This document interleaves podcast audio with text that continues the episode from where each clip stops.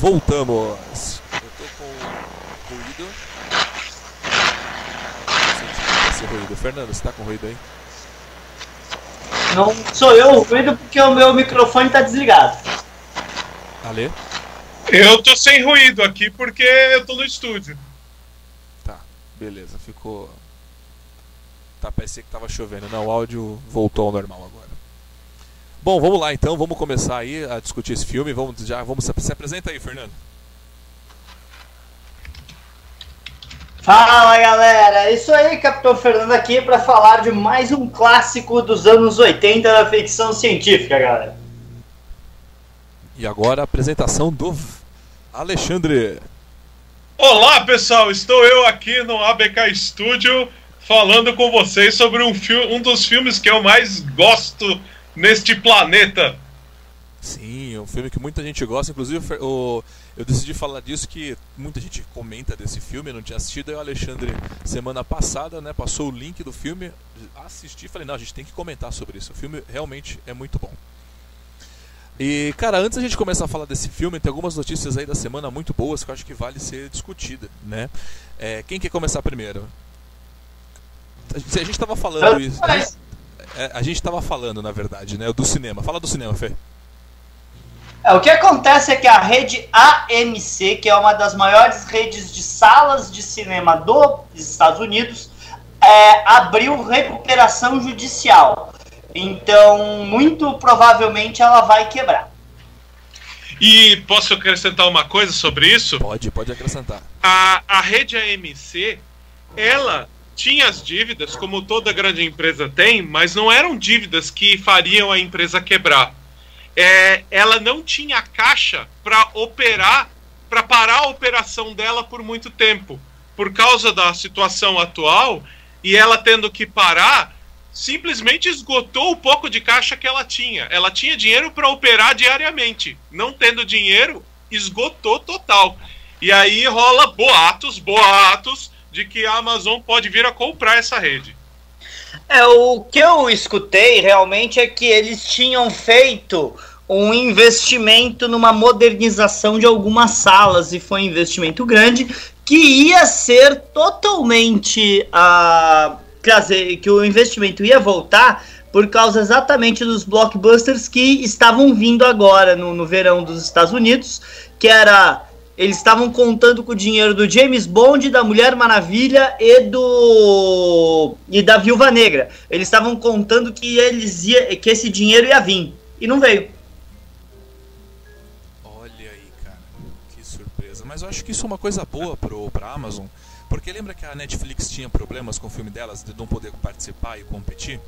Eu acho que isso na verdade é um caminho que a Amazon está buscando justamente para poder passar suas exibições, suas produções próprias no cinema para poder participar dos, dos, grandes cenários aí de cinema, competição e tudo mais. Oscar, né? É, é mais o objetivo deles, né? É isso que é. vários estão comentando. A regra para você poder participar de Oscar e outras coisas é que o seu filme tem que ter passado numa sala de cinema, né? Então, senão você tem que com, competir nas categorias do M de filme para TV que é menos prestígio. Entanto que o Netflix colocava os filmes tipo o irlandês, eles colocaram o irlandês em algumas pouquíssimas salas de cinema em Nova York, sabe? Só para ele poder competir nas premiações. Eu fico imaginando o cara assistindo o irlandês no cinema, cara. Durante três horas e meia, né? ai, ai. Mais alguma notícia vocês gostariam de dar essa semana importante? É. Tem, tem, tem, tem notícia assim. O Sam Raimi, diretor da trilogia original do Homem-Aranha, deixou escapar essa semana que ele é o diretor do Doutor Estranho 2. E o Sam Raimi só é um cara perfeito pro estilo do filme que vai ser o Doutor Estranho 2, né? Porque ele é o cara que dirigiu a volta dos mortos-vivos 1, 2 e 3, cara. Não, o, eu acho essa notícia para mim, eu acho que tirando tipo irmãos russo que provaram ser fodásticos, né, no que fazem na, na Marvel, eu acho que o Sam Raimi é uma das melhores escolhas para direção que eles têm em anos, sabe? É, é porque ele é fã de quadrinhos, os, os filmes de quadrinhos hoje não seriam o que são sem o Homem-Aranha 1 e 2, lá do Tobey Maguire. Então, tipo, ele voltar, quem sabe empolga eles para deixar ele dirigir mais filmes de quadrinho. Imagina ele voltando para um Homem-Aranha 3, porque de verdade, é, eu, apesar de eu gostar da atual encarnação do Homem-Aranha, eu acho, eu vejo as críticas das pessoas de que esse Homem-Aranha é muito dependente do Homem de Ferro. E eu acho que já tá na hora do Homem-Aranha gritar independência, trazer Gwen Stacy, Tio Ben e outros personagens clássicos. Eu acho que o cara para fazer isso é o Sam Raimi para essa encarnação. É, cara, eu acho que o histórico desse diretor, acho que é o que dá o peso, né, pro Doutor Estranho, é. né? Acho que assim, a proposta do Doutor Estranho e, e, o trabalho desse diretor, eu acho que vai ser um bom encaixe. Na verdade, eu acho que é um encaixe perfeito. Né? Ainda mais Lembrando que vai também, multi, vai ser o multiverso, né? Então acho que assim, Sim. esse filme do Doutor Estranho promete e muito. Lembrando também que eu mencionei da volta de mortos-vivos, mas ele tem outras coisas no currículo que tem tudo a ver com o tema do multiverso, do Doutor Estranho no multiverso, porque já anunciaram que vai ser um, um tipo filme de terror da, do MCU, né? E é, ele, ele é um dos primeiros diretores que fez uma adaptação realmente decente dos quadrinhos para um filme, que é o Darkman Vingança Sem Rosto. Eu, assim, um monte de gente não gosta, mas eu adoro aquele filme. E eu acho a direção daquele filme excelente. Sim. Não, o Sam Raimi é, é, é, é difícil, vai. Eu sei que a galera adora falar do Homem-Aranha 3 e aquela porcaria que foi, mas Cara, a história que a gente sabe Só é que um o Sam Raimi teve que aturar a Sony fudendo. Um a Sony fudeu com eles, o filme. Que... Tudo Deu bem? problema? Deu problema? Eu não sei, apareceu aqui uma, um, no OBS tá piscando vermelho aqui um quadradinho. tá tudo certo aí? O chat tá tudo Acho certo? Parece que a, a, live, a, Parece que a live não está. Caiu? É. Parece que caiu.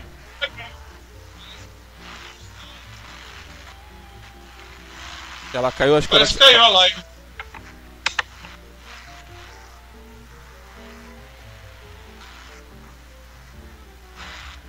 Ué, estranho.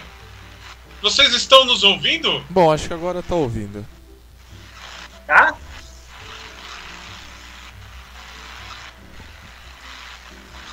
Bom, parece que tá rolando, o chat tá rolando aqui. Pera, é só, é só um minutinho, eu vou subir a música que aí fica com você.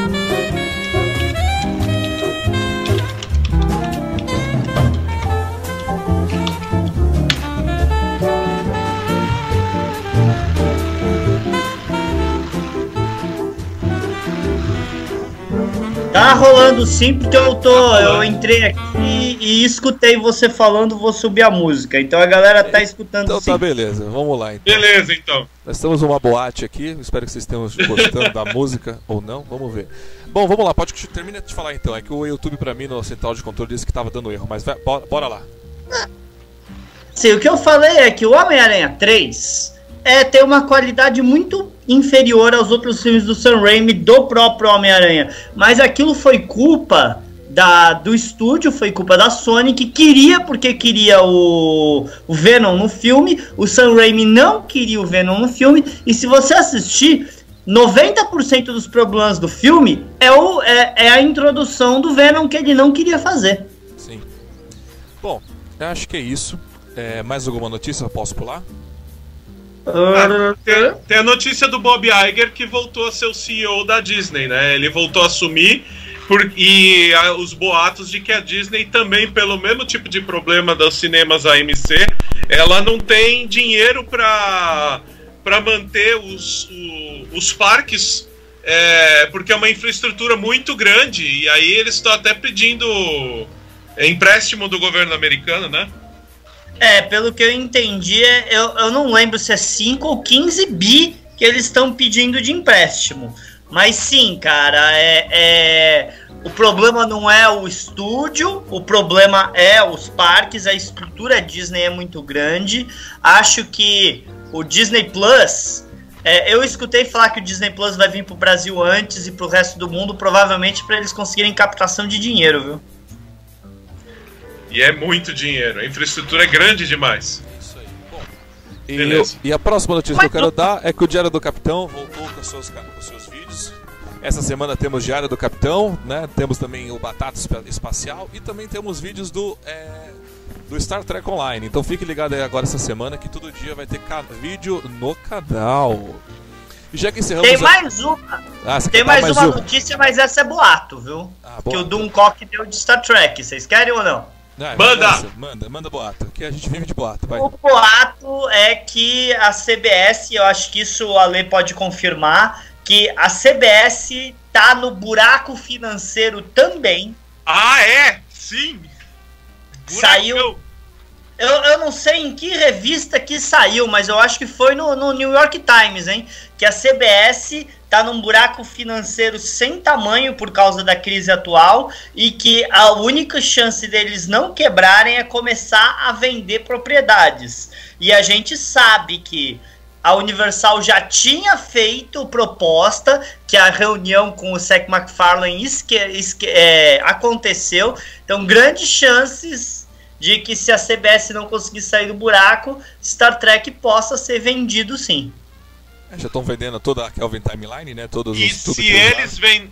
se eles venderem é, o acordo com o Secret Hideout e o e o Bad Robot, é, aí eu não sei como é que vai ser. Vai, talvez vá por água abaixo. E aí eles vão ter. Aí se uma Universal compra, eles vão ter liberdade total de fazer o que quiser. Uhul!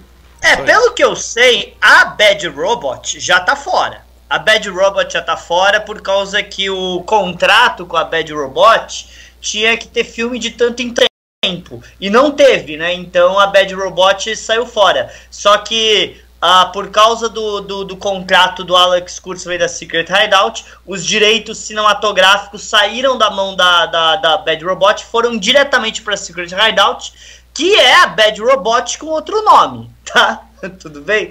Então, uh, então, no momento, os direitos de fazer filme estão na mão do Alex Kurtzman e não mais na mão do J.J. Abrams. Essa foi a notícia da semana. Eu acho que os nossos telespectadores estão enfrentando um delayzinho agora. Mas tá, tá rolando a live aqui. Não, tudo bem, vamos continuar sim, falando. Sim. Vamos lá então para o próximo, para o próximo, para o próximo tema. Qual é o próximo e tema? E agora nós vamos falar da opinião geral sobre esse grande filme.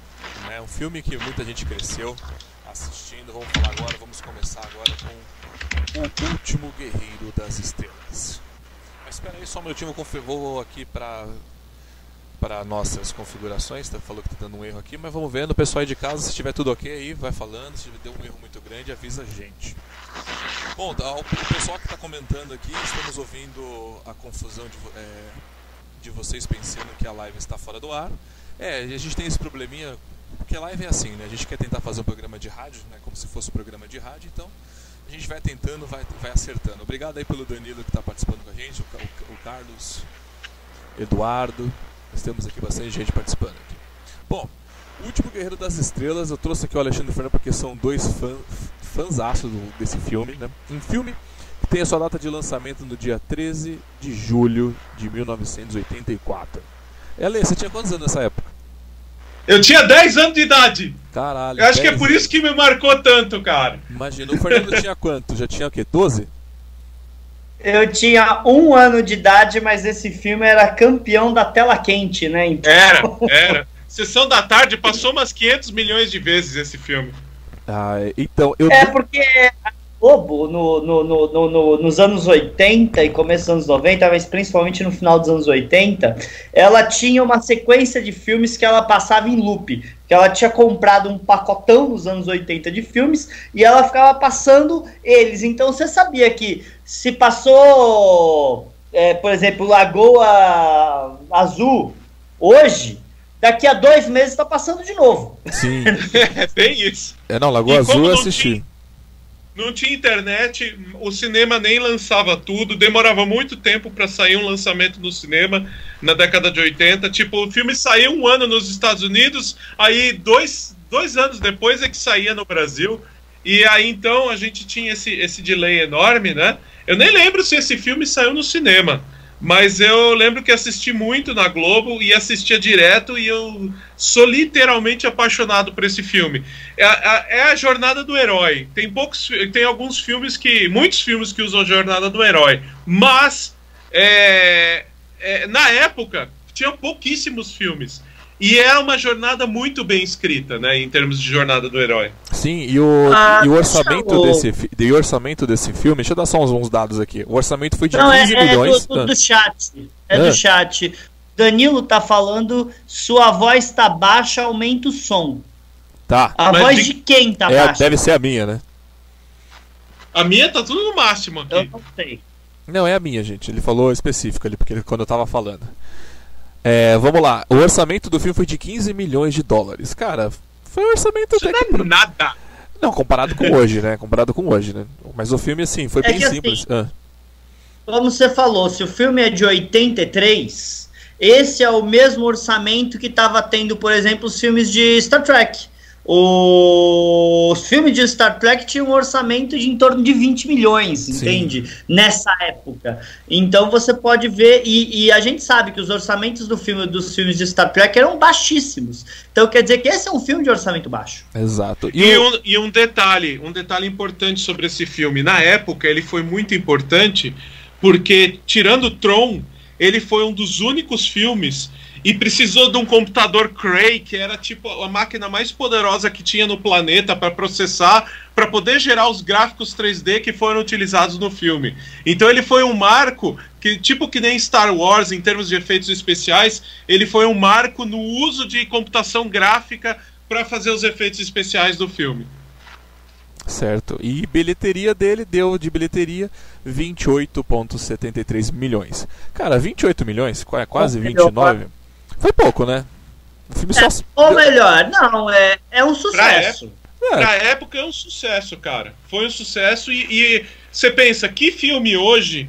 É, tá, é que a gente tá falando de um público muito maior, mas que filme hoje dá o dobro do orçamento é, de investimento?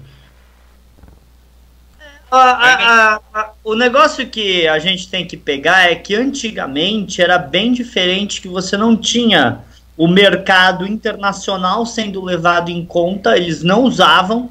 Tanto que a gente não tem números de mercado internacional e você tinha também as vendas de DVD, VHS.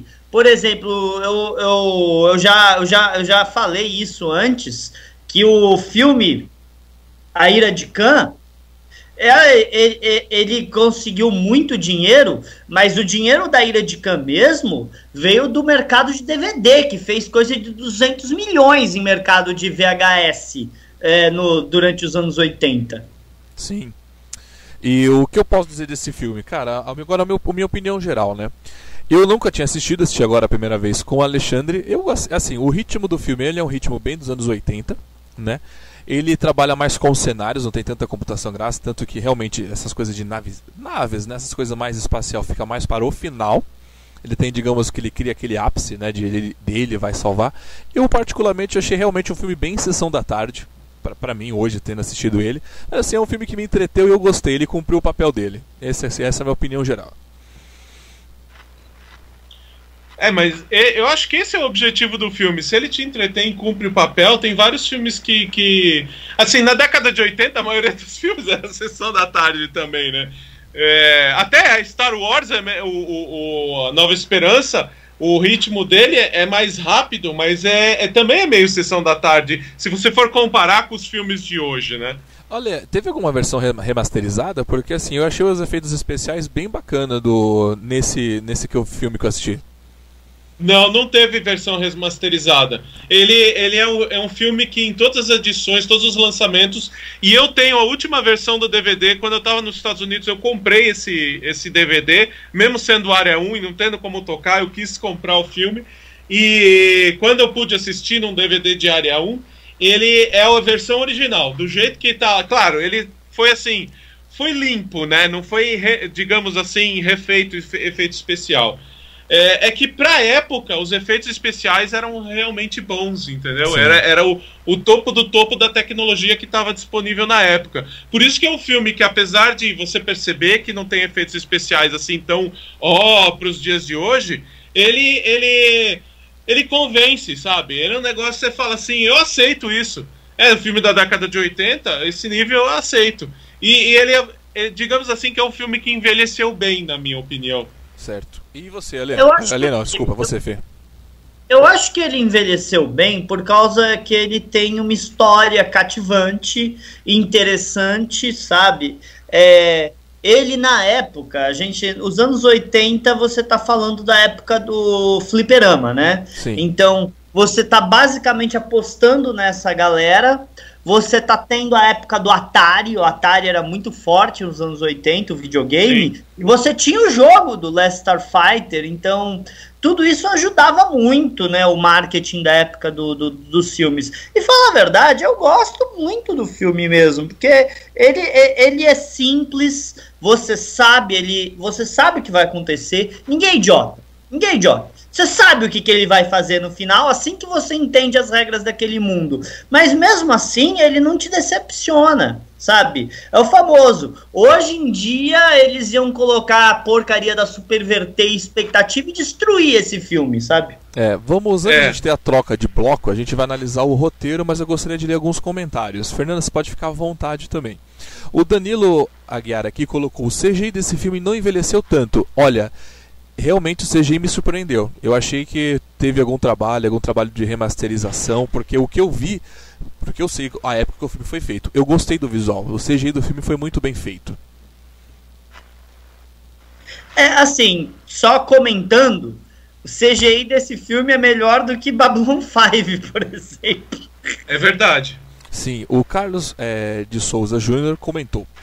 É, sou contemporâneo do Ale, marcou minha infância, né? E é o que a maioria das pessoas estão colocando aqui, né? É um filme que marcou, né? O Carlos Eduardo Louser, né? Colocou Tron era Flórida. Cara, Tron realmente é algo magnífico, lindo. Eu adoro a, o, o segundo filme que fugiu o nome agora, o Legacy. O, Legacy. O, o, é, o Legacy. Cara, é fantástico o filme, né? Foi outra também evolu evolução, né?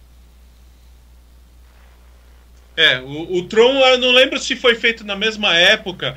É, é tipo assim, Sabe quando tem um, um, período que vários estúdios querem lançar suas versões de algo concorrente então, por exemplo, a Disney estava trabalhando em Tron, que estava usando computação gráfica. E aí outro estúdio, eu não lembro qual era o dono do, do último Starfighter, acho que é Universal, falou: a gente também vai fazer um filme que usa computação gráfica. E aí é aquela concorrência. E aí tem um hype no momento, porque como você mencionou, Thiago, era aquele hype dos videogames. Então, nessa mesma época, saiu aquele filme Cloak and Dagger, que era do daquele garoto que jogava o videogame, e aí ele entra numa negócio de espionagem. Tinha aquele filme Jogos de Guerra que o cara lá com ficava jogando um joguinho no computador que simulava uma guerra nuclear e na verdade ele estava eh, a coisa acabou indo para valer. Então assim, tinha vários vários filmes que misturavam essa mítica, que na época era mítica, era surgimento da, da informática, né? E os videogames. Então é toda essa mítica de, de computação, computação gráfica, videogames e tudo mais. E, é, e um monte de gente estava lançando nessa mesma época um monte de filme que relacionava esse assunto dos videogames e da computação. Então, o caso do Tron, o caso do, do Cloak and Dagger, o caso do Último Guerreiro das Estrelas, os Jogos de Guerra e vários outros filmes nessa linha. Sim. Bom, agora a gente vai rolar a vinheta para a gente discutir o roteiro do filme.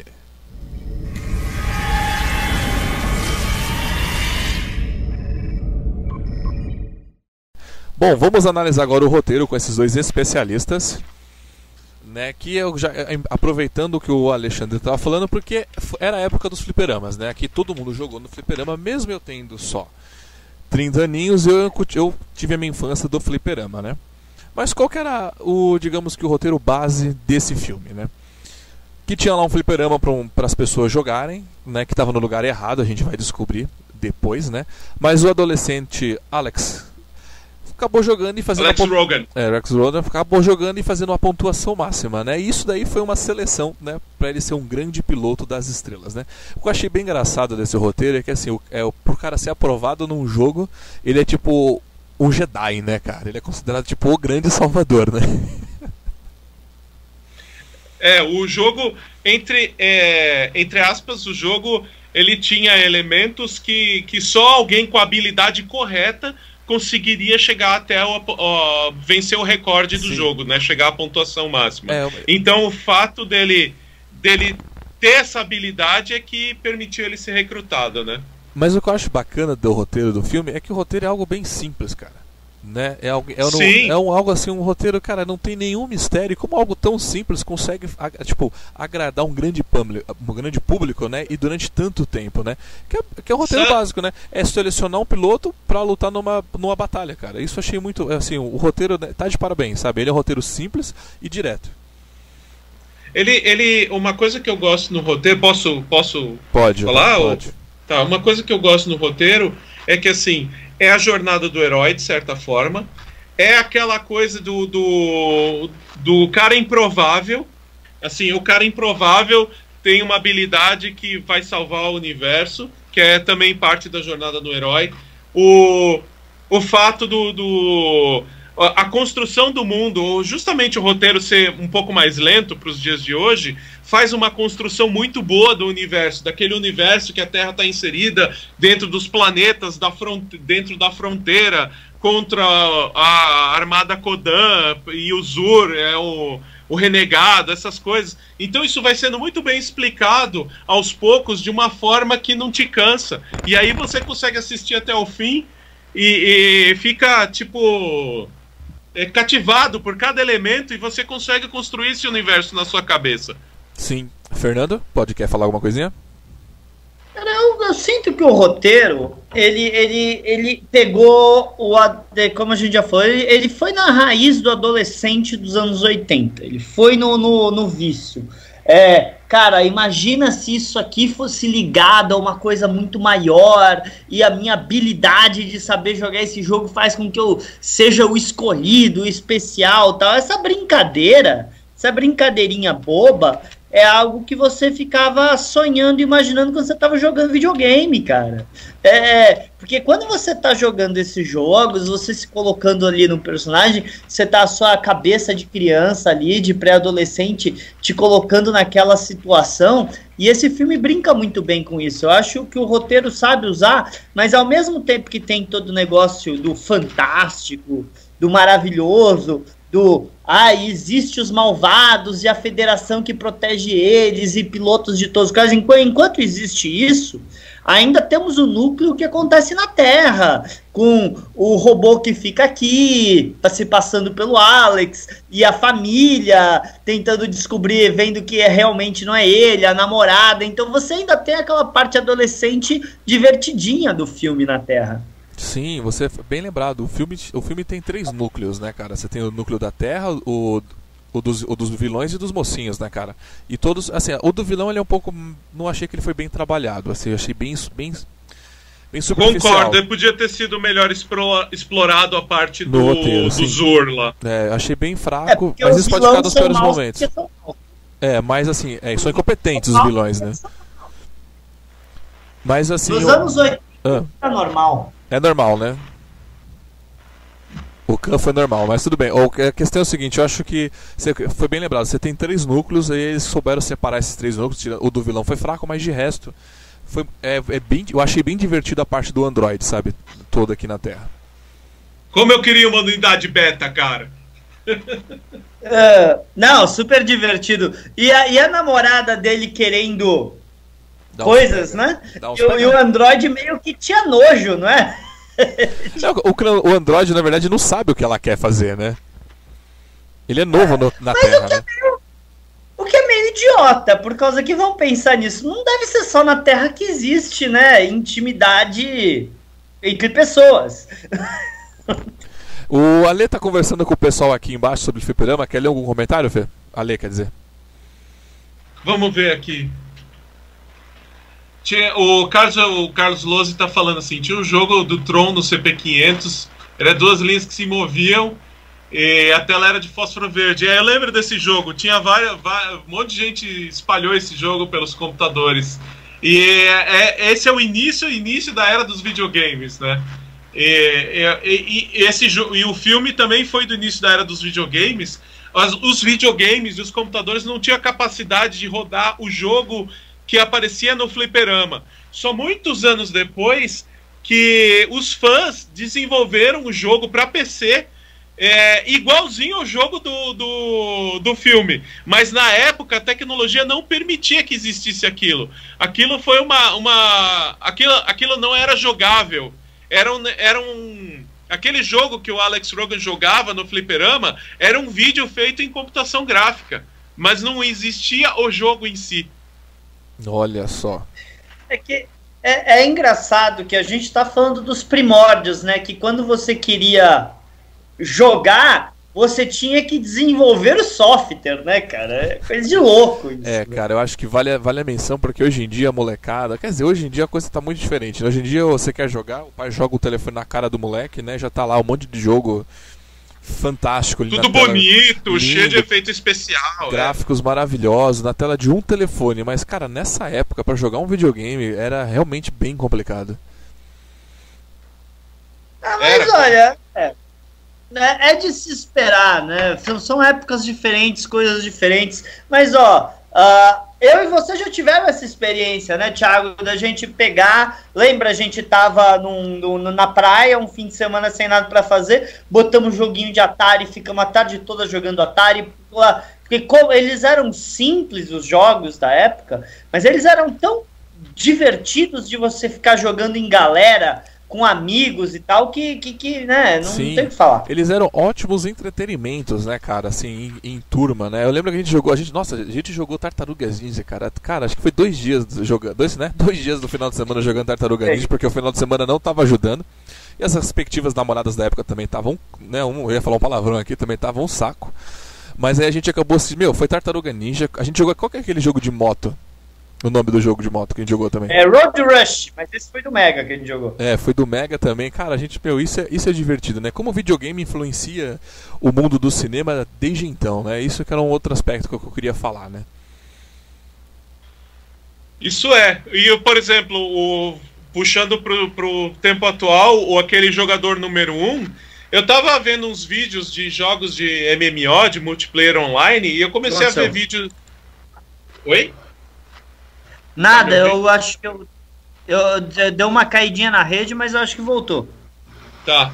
Então, eu tava vendo o, eu tava vendo muito vídeo de jogador de Minecraft e a, as interações que tem nos servidores online, eu falei, nossa, isso aqui tá parecendo jogador número um, cara. Eu acho que dali que eles tiraram inspiração, foi do, de, pro, de plataformas que nem o Minecraft, que eles tiraram inspiração do, do, do filme do jogador número 1. Um. Sim, o Carlos Eduardo aqui colocou também que tinha um programa de força que via numa revista Info que a gente programava o TK85 em língua Sinclair. Sim! Eu também tinha as revistas para MSX e eu programava os joguinhos no MSX. Cara, eu nunca consegui programar, apesar de eu, eu, eu ter feito curso de dose de Pascal e tal e coisa, aí era muito além das minhas habilidades para época, porque eu era criança na época, então eu não conseguia fazer tanta coisa. Mas eu lembro, por exemplo, que eu adorava jogar no meu computador 386 o Prince of Persia. O Adnei Pereira colocou aqui, não é porque eu procurei esse fliperama, mas não encontrei de jeito nenhum. Eu pensava que era invenção só para o filme. Sim, foi invenção só para o filme, né? Depois os fãs que criaram esse saiu fliperama, depois. né? É, saiu depois, saiu né? Depois. O que vamos falar a verdade, é muita burrice você não fazer o jogo depois que você tem o filme, né? É, não, total. É, é a mesma coisa do Tron, né? Uma coisa é. tem que estar junto com a outra. Quem, é, eu vi que o pessoal comentou que quem, eu, adoro, eu, na verdade, até hoje, eu cheguei até a instalar um, um jogo, não sei se o Fernando lembra, no meu telefone, que era um jogo da moto do Tron, cara. É. Da moto laser. Cara, aquilo era fantástico. Mas sabe o que, que é engraçado? Nessa época, sai, sei lá, o filme do Tartarugas Ninja.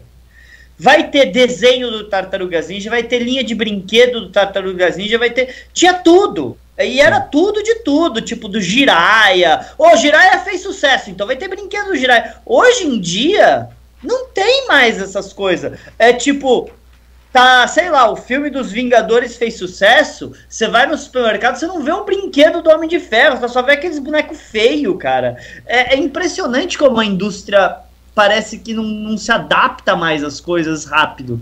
Bom, vamos agora para fazer a transição para o próximo tema que é melhores momentos.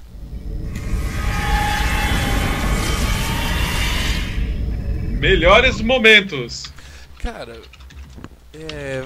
Bom, vou de... o Alexandre ele é muito fã desse filme, então acho que eu posso falar o, o, meu melhor momento. O meu melhor momento eu vou deixar para o personagem. É o Android. Ah. Cara, o Android que substitui ele na Terra, cara, eu me divertia, eu me diverti, para mim foi sempre, é, OK, teve os melhores momentos da ação espacial, mas cara, o Android para mim foi sempre o melhor momento. Ele com aquela, ele tipo ainda se transformando no personagem, que ele tira aquela coisa que tá aquela cara monstruosa. Aquilo eu achei engraçado. Ele dando bronca no irmão dele. Aquela cena com ele dando. Ele, os dois dando bronca no irmão. Cara, aquilo, aquilo é fantástico. Aquilo é fantástico. Ele tirando a cabeça e fala, cara, você tá, ah, irmão, você tá sonhando, volta a dormir. Então, assim, o meu melhor momento, cara, fica para o Android. Toda a cena dele com a namorada, ele, inclusive, no final, salvando, né, o, o moleque, cara, foi fantástico. Eu, assim, para mim, o meu melhor momento são as cenas do Android. E você de casa que tá escutando, o ouvinte, né, que tá aí de casa escutando a gente, pode mandar seus melhores momentos nesses melhores momentos. Fala, Fê. Cara, eu sempre gostei do começo do filme quando ele bate o recorde, que do nada a galera vai torcer pra ele, sabe? tipo, do nada, né? Vem mó galera assim, mano, o Alex, ele, ele, olha a pontuação dele, nossa, tipo, para aquela cidadezinha do interior. E eu sempre, e eu gosto da batalha final. Como eu gosto daquela batalha final dele pilotando, cara. A, a batalha final é fantástica, cara. Eu acho que o meu melhor momento é entre essas duas cenas que vocês mencionaram, que é do momento que ele vence o, o, o videogame e a, até o momento que ele vai ele vai lá pra, pra, pra descobrir que ele tá. Porque aí o Alex tá todo perdido lá. Ele, é, a unidade beta aparece e o, o Centauri pega ele para levar lá e ele tá todo perdido, falando: peraí, o que, que tá acontecendo aqui? E aí é, é, ele descobre que ele tá indo pro espaço, aquele carro lá voador do Centauri, aquela nave do Centauri que vai para lá. E aí ele fala: peraí, peraí, isso aqui é pra valer? Eu tô no. Eu, eu, eu, o videogame é pra valer? tipo assim, é o um negócio. E o Centauri todo lá, ele tipo. O negociador, né? Fala assim, pegando dinheiro. Pe por ter recrutado o cara e, e falou: Você tem ideia do trabalho que dá fazer o videogame, mandar, e nem era pra ir pro. Nem era pra ir, era pra ir pra Las Vegas, não era pra ir pra um parque de trailers no meio do nada. Não, eu fico imaginando é, Las Vegas isso, né? é só um louco ia jogar esse jogo. Cara, o personagem eu também do... gosto. Uh. Eu também gosto do, do, do, do fato do Alex em si, o personagem dele. É, porque hoje em dia a gente tem o.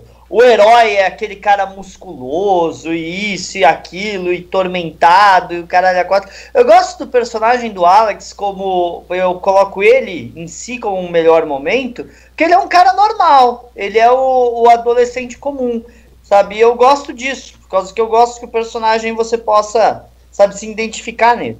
Sim, ele é um cara normal, né? Não tem nada de diferente ou de especial nele, né, cara? Ele ele pelo trabalho dele se tornou algo diferente, né? Porque muitas vezes a gente, é. vê, a gente vê alguma coisa aí que o cara, ele tipo, ele tá lá porque colocar, é não assim, não que colocaram, ele tipo, como posso dizer? A gente sempre porque porque é, de... Oi? Fica é claro.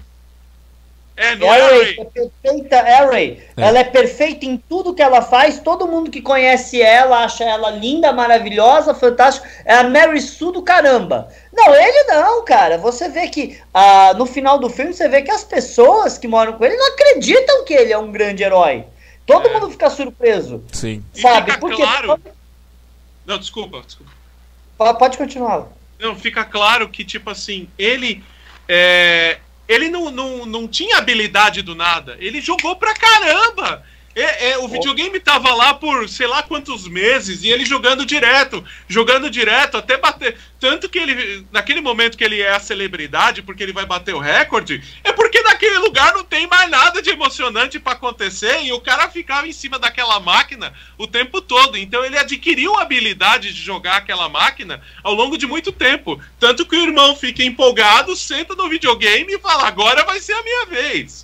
Sim. É, mas é, outra coisa interessante disso, na comparação com hoje, é que, tipo, a vida dele é uma merda. Vamos falar a verdade. Ele mora num trailer park, como você falou, a mãe se fudendo lá para sustentar, o irmão mais novo. É, é uma, uma porcaria a vida dele, certo? Mas até aí, eles não usam isso com desculpa melodramática. Porque hoje em dia, sim, tudo é desculpa melodramática. Ai, como a Ray sofre. Ai, como a Michael Burnham sofre. Ai, como o meu herói sofre. Não! Ele vivia numa porcaria de vida e ele não era depressivo por causa disso.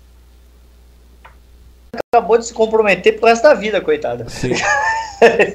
É, é, peraí, é, só um minuto, deu, um, é, deu uma. Ele desconectou aqui, agora não sei o que, que o pessoal escutou da gente. O, que o, o chat tá, o chat tá rolando aqui. Não, é, o problema aqui é mas que. É, não, é, o, eles estão, é que eles estão estudando com delay, mas é que rolou aqui, o meu OBS, o computador notificou que o OBS desconectou. Eu não consigo. É o OBS que tá dando problema aqui pra mim, não é nem a conexão de internet. Tá, aqui tá ok. Eu tô achando que é mais o negócio do, da conexão com vocês. Mas assim. É, eu voltou. tô ouvindo. Eu botei o áudio, eu tava ouvindo que, exatamente o que você acabou de falar, tá aqui no, no na live. Mas vamos lá. É, tá, o, normal. Eu, assim, o filme realmente ele tem muito mais pontos positivos do que negativos. Eu não consigo nem deixar como pontos negativos, por exemplo, porque o cara que recruta, vamos ser bem sinceros, o cara é um grande FDP, né? Cara, é o Centauro. O, o Centauro é um malandro. Ele, sequ, cara, ele sequestra alienígenas, cara, na caruda. eu, eu, eu vendo aquela situação, eu falei, cara, isso é um sequestro. Ele tá sequestrando o moleque e tá levando para um mundo totalmente novo. Eu falei, nossa, mas assim, mesmo isso, isso é engraçado, sabe? Isso foi divertido e teve um contexto depois, entendeu? Porque querendo ou não, o cara brigou. Ah, quem te trouxe aqui? Aí o cara ah, foi o Centauro. Eu falei, ah, tá explicado. Até isso é interessante. E essa é uma das partes que eu gosto no filme. Sim. Bom, eu vou rolar a vinheta aqui agora pra gente falar dos seus dos piores momentos.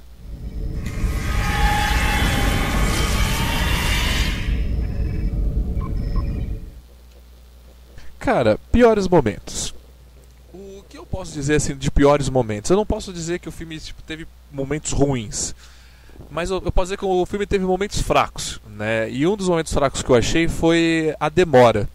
Esse eu falei, cara, que ser um filme que poderia ter feito tipo assim, meia hora, sabe? Um episódio de, de, seriado é. hoje, daria para ter resumido bem. Ele ficou muito. Oi? É, ele ficou muito não, preso. Desculpa, ele achei que ele ficou um pouco preso, tipo assim, demorou pra coisa acontecer né, num contexto geral, assim, o filme podia ter sido um pouco mais curto. Essa é a minha crítica. Achei que o filme foi um pouco longo, mas isso é coisa da década de 80. Né, eu consigo compreender isso, sabe? Isso é uma coisa do estilo. Mas achei que o filme foi um pouco lento demais. Achei o, o ator principal um pouco bundão, né? Porque eu vou ser bem sincero. Não porque eu gosto dessas coisas, mas, porra, poxa, você foi selecionado por um videogame, beleza. Cara, você saiu do planeta. Você foi para um outro lugar muito longe. Aí ele pega e desiste da coisa, sabe? Eu achei isso uma. Achei bem. Achei isso bem fraco, sabe? Eu não curti muito essa, situação. Eu entendo, mas eu não curti. É, e essa parte eu também não, não curti. E eu acho assim que o filme é lento, concordo com você, em detrimento até da parte dos vilões. Eles podiam ter acelerado um pouco mais essas outras partes que, que, que foram lentas no filme, para colocar um pouco para falar assim: você falou que podia ter rodado em meia hora, 45 minutos, isso aí, tudo, o filme todo. Então, podia ter aumentado um pouco mais a parte dos vilões, ter dado uma profundidade melhor para a história dos vilões, para justamente é, dar um dinamismo maior no filme e consertar essa parte que foi fraca. Para mim, o que foi fraco no filme foi a parte dos vilões, do, do Zur e do, do pessoal lá da, da Armada Kodan. Sim. Fernando? Então, uh, eu concordo totalmente com as críticas que vocês fizeram. O roteiro é previsível mesmo, tá? Ninguém tá falando que é uma obra-prima do cinema, não é? É um filme divertido. É um filme divertido, é um filme pipoca, vai, vamos assim dizer. Mas é, é, eu, é, eu, pessoalmente, acho a parte mais previsível do filme para mim que me incomoda é realmente a parte que ah, ele desiste de tudo, foda-se e volta para casa e o que faz com que ele seja o último guerreiro estelar, né? Porque todos eles morreram no ataque lá, certo? Mas é tipo é muito, sabe? Ai, o, o herói precisa fraquejar e tal e o erro do herói vai ser o acerto, coisa, cara. é, é, é, é, é muito clássico isso, sabe? É, é muito bobinho. É, o outro. Sabe uma Outro erro ah. que eu vi aí é que ele não é o último guerreiro, né? Porque o outro cara lá também é guerreiro, né? É, é, ele tem dois mentores, se a gente for ver bem no filme. Né? É, ele tem o Centauro e o Grig, né? Sim, mas o Grig também é, é o guerreiro das estrelas, não é? Também não, o Grig também é o escolhido, não é? É meio Sim, mais ou menos, ele. Ele era o grande. Ele era o treinador, né? Se eu bem me lembro. Ele, ele já estava aposentado, vamos assim dizer, vai? Entendi. É assim, agora. É, o... Ah, desculpa, eu te interrompi duas vezes, vai, manda aí. Eu tô, não, já tô não, parecendo o personagem é... que a gente zoou aqui, vai. Não, eu também tô. Desculpa aí, eu tô interrompendo. É, é o seguinte, essa parte dele voltar, se eu fosse tentar consertar essa parte do roteiro, eu não faria o, o, o Alex é, tão nesse desespero para voltar. Eu faria ele estar tá em dúvida e eu faria o pessoal lá do, do Comando Estelar mandar o Centauri devolver ele porque foi feito alguma coisa por baixo dos panos, entendeu? Sim. E aí então fala assim: ah, eu tenho que levar você de volta. É, porque, tipo, eu fiz besteira, entendeu? Então não podia ter pegado alguém da Terra. Alguma coisa assim, ter alguma lei, alguma coisa que desse um pouco mais de peso é, para não, não, não dar essa impressão de que o Alex é tão bobão assim, ai, tô desesperado por causa da minha mãe, da, da, da do meu irmão, da minha avó e tudo mais, né? É, é porque eu achei é, cara, isso. Eu lembro. Eu, eu, eu lembro que o filme do Lanterna Verde lá do Ryan Reynolds, para mim, foi uma cópia descarada do enredo desse filme.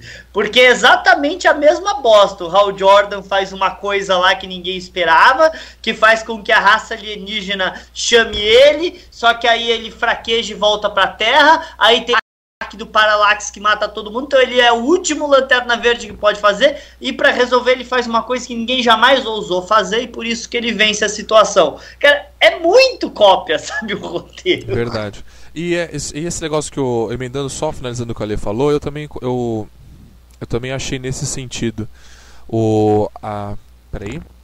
A, a, motivação dele voltar para a Terra, a motivação foi uma motivação muito fraca, sabe? Porque, caraca, você tava numa vida que era uma vida de bosta, cara, né? Você quer realmente voltar para isso? Olha o, a vida que, tipo, cara, que você tem aqui, a vida que pode você estar tá esperando, né? Eu acho que assim, o, o motivo foi fraco, né? Isso foi o que eu senti. Ele podia ter sentido o peso da responsabilidade de ser um piloto estelar. Mas não foi isso que fez ele voltar. Mas porque, cara, vamos falar a verdade? Caceta! Você acabou de ser escolhido para ser um piloto da elite da porcaria do universo. E você tá preocupado com a doença da. Mano, Sendo que eles deixaram muito claro para ele que a família dele tá sendo cuidada, ele não precisava se preocupar. O, o beta dele tava na Terra. Sim. Bom, mas eu acho que é isso. Ah, lembrei o que eu ia falar agora. É, tá dando uma falhadinha aí, mas é parte do, da transmissão ao vivo do nosso objetivo aqui.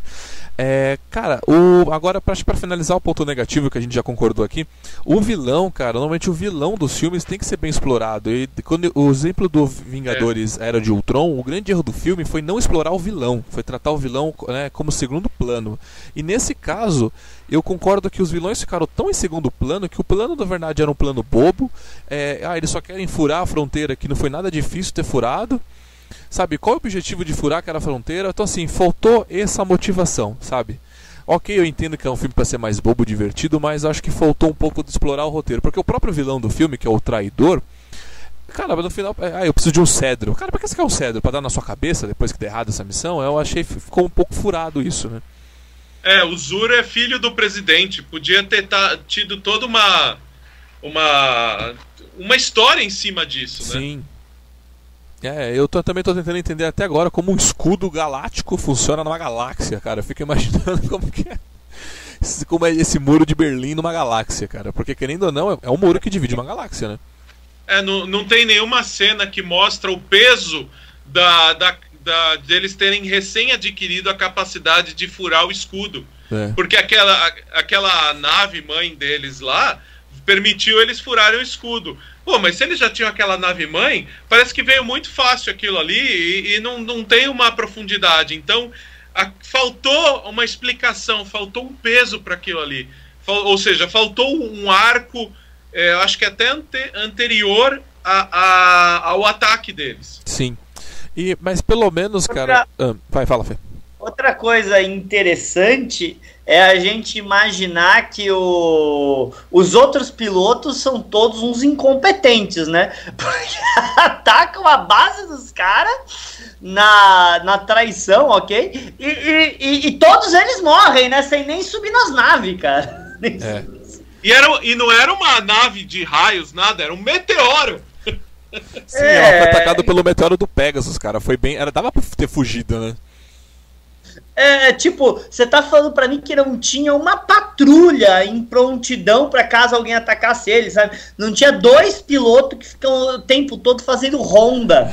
É, e, e, e, todos os pilotos estavam na base, não tinha ninguém em missão. Eu, sabe o que eu acho engraçado? acho que eles estavam mais relaxados. Ah, esses caras nunca atravessam mesmo, fica aí sempre querendo atravessar. É... Graças a Deus o, o, o, muro espacial tá aí. É.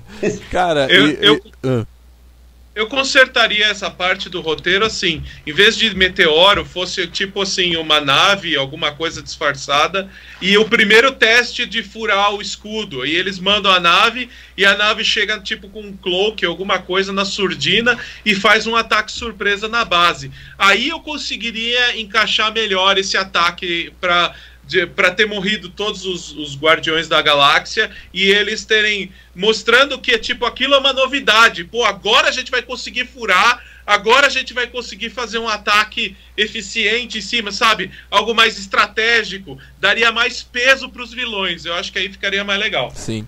E uma coisa que eu acho, assim, agora é um momento bem, assim, para finalizar aí eu com chave de ouro esses piores momentos. Cara, quando eu li assim, o último guerreiro das estrelas, pô, vamos assistir o filme, vai, tem navezinha. Cara, eu, aí eu vi ele lutando lá naquele computador. Cara, eu jurava que ele era o piloto da nave. Sabe que a... E não artilheiro. E não artilheiro. Cara, brother, ele é o artilheiro. Quem pilota a nave é o, é o, é o outro, cara. Você entendeu? Quem é bom mesmo é o, artilheiro, é o piloto, cara. Ele só tá pilotando a nave, né? Porque querendo ou não, o computador pode atirar também, sabe? Aí ele tem um botão mágico no final para destruir todo mundo, então caralho. Ele é o fim e o Greg é a Ray. Pronto. Sim. A Ray, é o Não podemos é falar aqui, não. É o, Paul. o Greg é o Paul e, e o. E o. É o e, e o Alex é o o fim. Não, porque assim, ah, já, já que você comparou com a Millennium Falcon, os pilotos da Millennium Falcon é o Han Solo, é o Chewie, e quem atira não são é os dois. É, é, o Luke, sabe? É um terceiro, qualquer, qualquer um pode atirar essa merda. É, tipo, eu, eu senti vendo isso, entendeu? Mas assim, eu acho É, que... na verdade você consegue pilotar e atirar, né? O Luke mostrou isso. É, não, ok. Mas assim, eu achei bacana, bacana a cena final dele voltando pra terra, para falar com os familiares, sabe? Ele buscando a namorada, sabe? Que é o amor da vida dele. Então eu achei, eu achei isso tudo. Eu achei o encerramento do filme foi assim. Apesar dos, dos males, foi, foi bacana, foi bacana.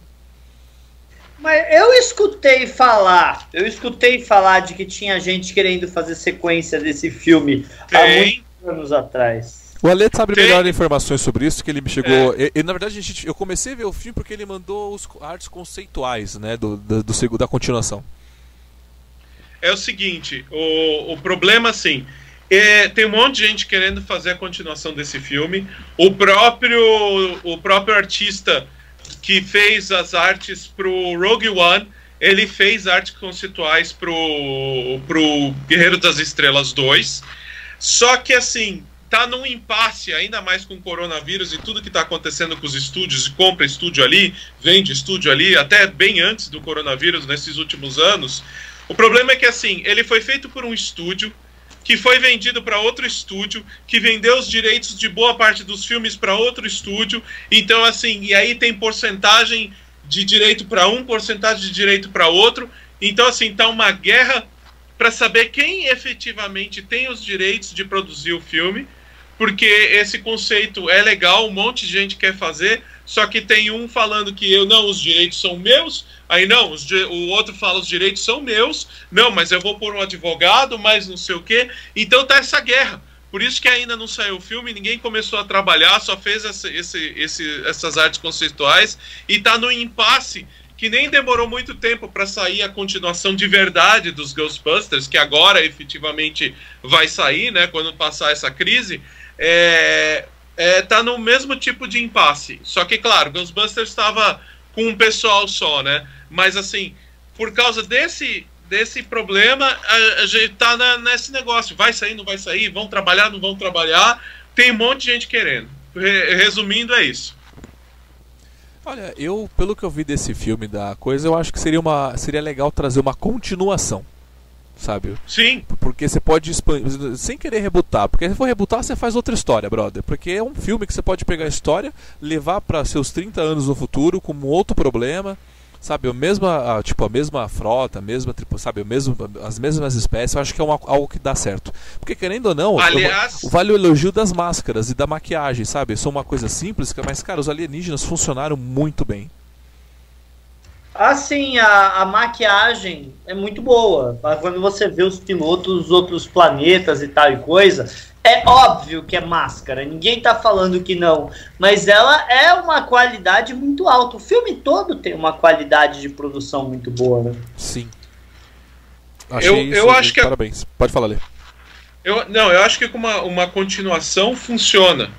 Porque assim, passou tanto tempo. Você pode até usar outros atores, mas é, eles estavam cogitando usar o próprio ator, o. Tá velho, hein? Tá lá. Tá velho, hein? Tá velho, hein? Eu vi uma foto tá dele velho. aqui, então, até, até, até tive medo usar ele velho, na ideia de um Obi-Wan, um, um, cara que vai treinar uma equipe nova, entendeu? Então, assim, o fato dele só fazer um cameo não ia estragar a continuação. Ou ter o filho dele, porque ele levou a menina pro, pro, lá pro planeta, né? Então, assim, tem, tem muito, muito espaço para fazer uma história no, completamente nova, usando ele como semente para algo novo, entendeu? Sem estragar o que já foi feito. É, Olha, diferente... eu, tô, eu tô com uma ideia legal pro filme, hein? Imagina assim: ele tá numa ilha bebendo leite verde, manda a galera merda. Olha que bela ideia uma continuação. E ele tentou matar o seu próprio filho, né? 20 anos atrás, né? Ah, sim, é uma boa, é uma boa. Uma boa. E no final, ele pilota a nave por um holograma. Olha que legal. Nunca saiu da ilha. E morre, óbvio. Ó, vamos lá. Ó, eu vou ler o comentário aqui do pessoal, né? O Voo do Navegador é um outro filme fantástico. Eu não assisti, vou assisti-lo, que foi o que vocês estavam comentando aqui. Vamos ver como que é. O Carlos Eduardo o colocou aqui. O, o, o Voo do Navegador é. é um filme de 86. Muito legal, diga-se de passagem, tá? Mas é. Ele é, é, é, é bonitinho, é um adolescente dos anos 60 que vai parar nos anos 80 é, é 60, 70? Agora eu não lembro. 80. É tipo 10 anos. É 10 anos que ele fica congelado no tempo? Quanto que era? Eu acho que é 10 anos. E é, é. ele era dos anos 70 e, e, e vai para os anos 80. É, e tal, e super. E, e, é, é, um filme fofinho, é um filme bonitinho. Tem todo aquele negócio que você tá acompanhando uma criança que, na verdade, na verdade, tá tendo que enfrentar o governo americano que quer pegar é, as coisas saíram da cabeça dele. Os anos 80 foi uma época muito boa para filmes de ficção científica criativos, né? Então é interessante. Vamos ler mais um comentário aqui, ó. O é, do Carlos. Um escudo galáctico talvez seja mais plausível do que colocar oito sós perto de um outro de outros. É. Nesse caso ele pegou um ponto aí bem específico, né? É, é, é, que nem Galaxy Quest tinha um campo minado no espaço, lembra? Aí você pensa, mas não é só você subir e passar por cima? Ok. é, cara, é, é, é, engraçado, tem alguns pontos, né? O Henrique é, colocou aqui, adoro esse filme, concordo, é, concordo com a bancada, faltou o desenvolvimento dos vilões. O mais um comentário aqui, vocês são meio chatos acho que o filme é divertido e despretensioso. Não, a gente, a gente é chato mesmo, a gente está aqui para ser chato, né? Para dar nossa opinião de todos os pontos e perspectivas. É o Rod que colocou Não, aqui. Se... Não, se eles quiserem, a gente pode ser o Tá Bom ao vivo aqui. A gente fala só bem, só bem, só bem, só bem, só bem, só bem, e não tem profundidade nenhuma na análise. Isso é fácil fazer. Diga as passagens, eu digo que qualquer idiota faz isso. Não, mas é, tem que entender, você pegou a live agora porque a gente falou bem do filme também. no começo da live. Agora é parte dos piores momentos que a gente falou. É. Então, sei lá. Danilo Aguiar colocou Tem coisas aqui. boas coisas ruins. Ampliar a história significa criar uma franquia, criar novas histórias, criar fãs e vender produtos. Que eu acho que no momento pode ser uma boa opção, porque eu posso ser, eu- Star Trek deixou uma lacuna bem descontente dos fãs, né? Se vê alguma outra franquia parecida do estilo, pode levar pegar essa fatia do bolo, né? É. E o universo foi bem construído. Isso que é uma coisa legal. Você- ele é consistente. Pô, você, você acredita que existe o planeta, você acredita que existe a Armada Kodan. Não é algo assim que você fala, ai, que merda, entendeu? Não, você fala, pô, isso aqui é. Sabe, você te convence o filme dessas coisas. Mesmo os, os vilões não tendo sido muito bem explorados, pô, você quer ver a Armada Kodan tentar de novo. Você quer ver os Guerreiros das Estrelas se reestruturarem para combater as, as futuras ameaças. Isso é legal, cara. É, eu só tava, É, eu eu só queria saber, eu só queria saber mesmo o que tem do outro lado desse- dessa fronteira, né? Porque deve ter essa outra galáxia, né? Outros problemas iguais ao desse lado, né? só queria saber É, qual que era. Eu acredito que é fácil você conseguir novas, ah, sei lá, novas ameaças, exatamente porque o universo é in- praticamente infinito. Então você consegue pensar que uma raça de longe chegou com poderio militar. Imagina, estamos aí vivendo 20 anos de paz. 30 anos já de paz, né? Provavelmente. Estão aí com 30 anos de paz vivendo. Quando chega uma nova raça e por causa dessa paz de 30 anos ninguém tá pronto para elas. E aí você tem que chamar o Alex da aposentadoria. Existe realmente uma ser história. legal? É, existe uma história para ser contada que não é repetir a mesma história. Porque repetir a mesma história é trazer a primeira ordem lá e fazer tudo de novo, né? Isso não tem graça. Isso já ficou provado. Isso não tem graça. É, e não funciona, né, cara? Aí, infelizmente, não funciona. É, e a gente tá precisando de muito roteiro original, sabe? Hoje em dia tá faltando algo. Tá faltando isso, né? Essa criatividade. Cara, Uma coisa que eu queria comentar também: Stargate copiou totalmente a premissa desse filme na última série que eles fizeram, que Stargate Universe, o perso eles jogam um, um, um, um enigma num jogo e aí o, o Eli resolve o enigma do jogo. E aí, quando ele resolve o enigma do jogo, o Coronel O'Neill aparece na porta dele e chama ele para participar do projeto Stargate. Cara, foi totalmente chupinhado de Último Guerreiro Total. Estrelas. Total. Caraca, isso eu não sabia, olha que da hora. Bom, acho que a gente já discutiu o filme bastante, né, nessa, nessa, hora, nessa primeira hora aí, que é a nossa proposta, né, falar aí dos notícias da semana. Esse é um programa semanal aqui do Diário do Capitão, é o Capitão Cash, onde você só precisa ligar e escutar. Nós discutimos e falando de filmes antigos e nostálgicos e notícias da semana, né, que é o nosso objetivo. Espero que vocês tenham gostado aí de casa. É, a gente não vai concluir, porque a gente passa o, o todo o tempo concluído, né? Então a gente fica é um pouco diferente dos outros podcasts. É, eu vou agora passar a voz para o Fernando, para o Fernando aí falar as suas considerações finais, despedidas e tudo mais. Fala aí, Fê, muito obrigado Ei, por ter participado aí com a gente. É, gente, não é como se fosse um grande problema participar de uma live no meio do coronavírus, né? porque a gente não tem muito, né? É tranquilo. Tá Ah, suave, né? Não tem nada o que fazer mesmo. É. Ah, tá, tá beleza aqui atrás. Você pode fazer live toda noite, não tem problema não. Vamos.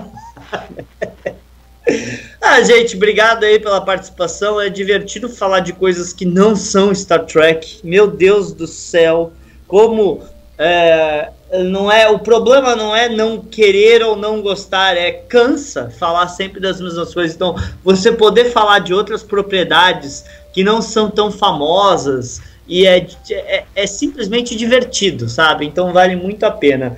E, gente, ó, ah, estamos perto, estamos na fase de testes, tá?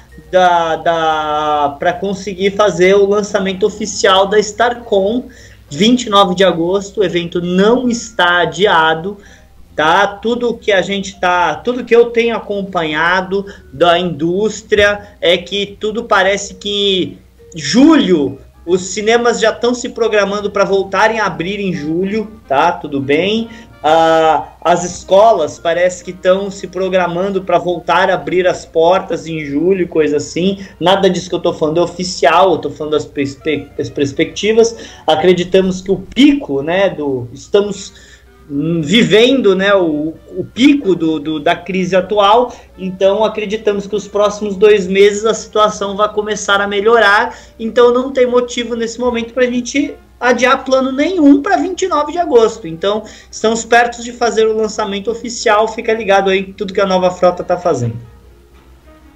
Isso aí. É, realmente, é, é, vamos ver, né? Porque tá uma enrolação no Brasil, a galera fica todo dia querendo jogar para mais tarde a data, mas eu acho que concordo com vocês, isso vai até julho no máximo. Bom, vou passar aqui para o Alexandre, o grande fã desse filme. Manda aí, Alexandre. Bom, é, eu sou fã do filme, muito fã do filme.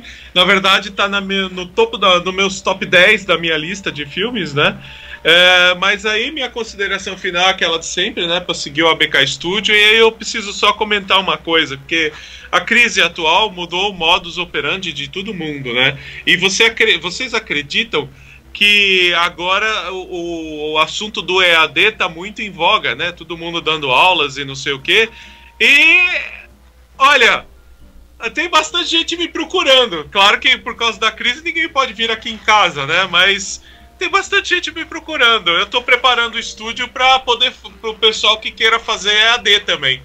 Os professores, né, querem dar uma aula EAD. Estou linkando softwares aqui, descobrindo os macetes. Tá interessante. Então siga o ABK Studio que vai ter coisa bem interessante é, depois que essa crise passar. É, isso o Alexandre é, tem, uma, é, tem uma grande razão, porque o, o Ale tem um estúdio feito para isso, para você fazer sua live, fazer seus vídeos, né? E quem quer professor que quer gravar as aulas de AD para depois fazer uma transmissão ou passar para seus alunos, é no ABK Studio aí a recomendação. Pode falar, Fê, que eu te interrompi. É interessante isso, bem legal, Ale, porque, tipo, antes dessa crise, eu cheguei a participar de cursos em AD que você ia num estúdio que nem o seu gravar. Aliás, diga as passagens menor, eu já fui em estúdios menores gravar aulas EAD. Seu estúdio é bem legal para isso mesmo. E, assim, como eu trabalho com educação, eu posso falar que os professores mais velhos estão tendo uma dificuldade muito grande para gravar aulas para EAD. Então ter esse serviço aí teu, cara, é muito bom, cara. Parabéns. Yes! Legal. Yes, sigam aí a ABK Studio. Tá um link na descrição aqui do ABK Studios, tá um link na descrição aqui do, do Fernando, lá da Nova Frota. E é isso, chegamos ao final de mais um programa. Eu quero agradecer a todos vocês, telespectadores, que acompanhou com a gente esse programa. Falamos aí, vamos trazer mais temas diversos, que nem o Fernando falou. É bom falar de outra coisa que não seja Star Trek. Então, obrigado ao Carlos, ao Danilo, ao Rod, espero que eu tenha falado certo, ao Henrique, ao Adnei aí, até o Heitor que estava com a gente mais aí para cima. Então, muito obrigado a todos vocês que estiveram com a gente. Compartilhe a nossa live que ajuda bastante. Um muito obrigado e até a próxima. Até mais, pessoal.